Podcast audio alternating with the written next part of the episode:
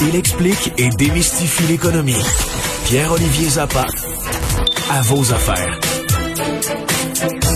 Bonjour Pierre-Olivier. Bon vendredi, Mario. Il y avait eu quelques semaines euh, plus tranquilles en bourse fin février, euh, début mars, mais là quoi, c'est, reparti en folie? Bon, on atteint et on pulvérise des records, mais ce qui a retenu mon attention cet après-midi, c'est un rapport de Bank of America qui euh, nous apprend que les investisseurs ont investi plus d'argent dans les actions au cours des cinq derniers mois qu'au cours des douze dernières années combinées. Alors, en cinq mois, il s'est injecté plus d'argent en bourse qu'au cours des douze euh, années Mais pourquoi? Parce qu'il y a une combinées. excitation pour la bourse ou parce que les taux d'intérêt sont tellement bas que quiconque veut placer de l'argent, euh, sa retraite... Les deux, les deux raisons sont là, Mario. C'est qu'il y a peu d'argent où tu peux investir ton argent et faire du rendement, étant donné que les taux d'intérêt sont bas. Parce que les obligations, c'est pas bon. Tout le reste, là, c'est, c'est des taux, Ben, là. c'est des rendements faméliques. Alors, tu dois prendre des risques. Euh, les grosses, euh, les gros investisseurs institutionnels, les caisses de retraite, on peut penser à la caisse de dépôt, doivent s'exposer davantage au marché des actions.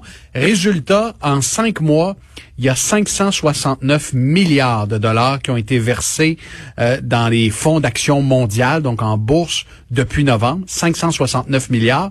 Et au cours des 12 dernières années, il y a 452 milliards de dollars qui ont été investis. Euh, alors, euh, ça démontre à quel point... est-ce que ça peut être le signe d'une bulle? C'est-à-dire que, mettons, si juste 100 milliards s'en retiraient dans, les prochains, dans la prochaine année, euh, le marché va être baissier à l'infini, non? Ben, C'est pas ce qu'on sent? C'est pas ce qu'on sent. Puis lorsque tu regardes ce rapport de Bank of America et de, de son, son stratège en chef, tu te rends compte qu'il y a quand même des, entre guillemets, des, des fondamentaux qui justifient euh, une montée boursière, euh, l'augmentation des profits, la, la relance économique qui s'annonce extrêmement vigoureuse. Mais tout le monde conviendra que le marché est cher, entre guillemets. Donc les évaluations, les multiples euh, sont, sont assez chers. Mais lorsqu'on Il n'y a plus beaucoup d'aubaines en bourse, là. Il y a peu d'aubaines. Il y en a encore, mais il y a peu d'aubaines. Euh, en fait, lorsque j'avais interviewé, ça me rappelle Steven Jarislavski, il y a peut-être euh, il y a peut-être euh, deux mois de cela, je lui avais dit, Monsieur Jarislavski, il y a plus d'aubaines sur le marché. Et il m'avait dit, ah, Monsieur Zappa, il faudrait, faut acheter euh, des, des, des pétrolières et des banques, et vous allez avoir des bons résultats. Et lorsque je regarde deux mois plus tard, effectivement, M. Jarislavski avait raison. Les banques ont connu deux mois euh, en forte hausse et, euh, et les pétrolières aussi avec la remontée des, des cours. Alors, il y a toujours des aubaines. Il suffit de les trouver, mais c'est vrai qu'en ce moment, elles sont moins nombreuses. Quand on fait comme M. Jarislavski, puis qu'on les trouve toute sa vie, Ça finit bien. on est riche à la fin, Non, mais à son. Lorsqu'il avait dit ça à l'émission, acheter des, des pipelines, je le cite, acheter des pipelines et des banques, j'avais reçu pas mal de courriels de, de- de- de gens, d'investisseurs, de, de boursicoteurs qui me disaient, ah, M. Jarislavski, euh, il est dépassé. Il est dépassé, euh, ouais. voyons donc. Vieux. Acheter les pétrolières, acheter les banques, voyons donc, ça fait pas de rendement. Mais euh, regardez, là, juste pour le plaisir, je regarde euh, le, le fonds négocié en bourse ZEB, qui est celui des, euh, des, des, des grandes banques canadiennes. Là. Si je regarde les deux derniers mois, on est à peu près, euh, tiens, on va prendre du, de, de février à- à avril 15% quand même. Bon, en deux mois? Très... Si tu En- en- tu ramènes ouais. ça sur une base annuelle, 6 fois 15, 90 C'est pas pire. Puis ajoute le dividende là-dessus euh, des grandes banques canadiennes. C'est pas mal.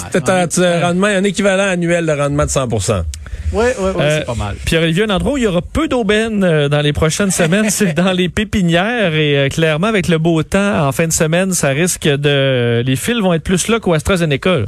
Préparez-vous parce que bon, je suis allé rendre visite euh, ce matin euh, chez un pépiniériste de Laval. Je vais vous présenter le reportage à l'émission à 18h30 euh, pour pour voir un peu comment la saison allait s'enligner. L'an dernier, évidemment, les pépiniéristes ont été pris de court. Leur chiffre d'affaires en moyenne avait augmenté de 35 c'est énorme compte tenu du fait qu'ils ont été fermés pendant plusieurs semaines et que les heures d'ouverture étaient limitées, puis la capacité aussi. Mais là, les pépiniéristes ont vraiment gonflé leur stock au maximum et ils s'attendent à une saison record. T'as bien dit gonfler leur stock, là. T'as pas dit gonfler leur prix. Ben c'est ça, c'est ça la contrepartie, c'est qu'évidemment les plantes de tomates et les et les autres plantes ornementales vont coûter plus cher cette année. Là, On me dit Pierre en moyenne, si en, s'ils en vendent plus, là, ils pourraient les vendre moins cher. Ils vont faire le même Ouais. profit. C'est pas de même, ça marche, hein? C'est pas comme ça que- malheureusement. C'est, l'affaire qui appelle, c'est l'affaire la, la loi de l'offre et de la demande, là. Je pense que c'est ça. J'ai entendu parler de ça. Il y, en a qui ont justifié le prix en me disant, tu sais, les casseaux de plastique dans lesquels ton plant de tomate euh, est installé puis que tu l'achètes, là, ben le f- coûte plus cher. Donc, on doit augmenter le prix de ton plant Le pire, c'est que c'est sûrement vrai. Pour, Ben, quel- pour et- quelques sous. Pour quelques sous, mais là, ça, est-ce que ça justifie une augmentation de 10 Euh, C'est ce qu'on me dit. Les plantes, les fleurs, les plantes tomates, c'est une augmentation euh, de 10% euh, cette année dans les pépinières. Et surtout, on dit aux clients, ben, dépêchez-vous parce qu'on risque quand même cette année de, de manquer euh, de stock. Mais il y a une tendance vraiment intéressante, et, et je vais terminer là-dessus, euh, que, que, que j'ignorais, c'est que les milléniaux, semble-t-il, ont vraiment euh, ravivé l'industrie de l'horticulture ornementale au Québec. Une industrie qui, euh, a- avec la, la, la Mais de la fine herbe, là, avant de rentrer en onde, là, je jasais avec notre recherchiste, Ouais. un millénial, qui, qui, qui, qui jardine sur son balcon euh, des légumes, là. Il y a, il y a les fines herbes, les légumes et, et les plantes rares et les plantes exotiques.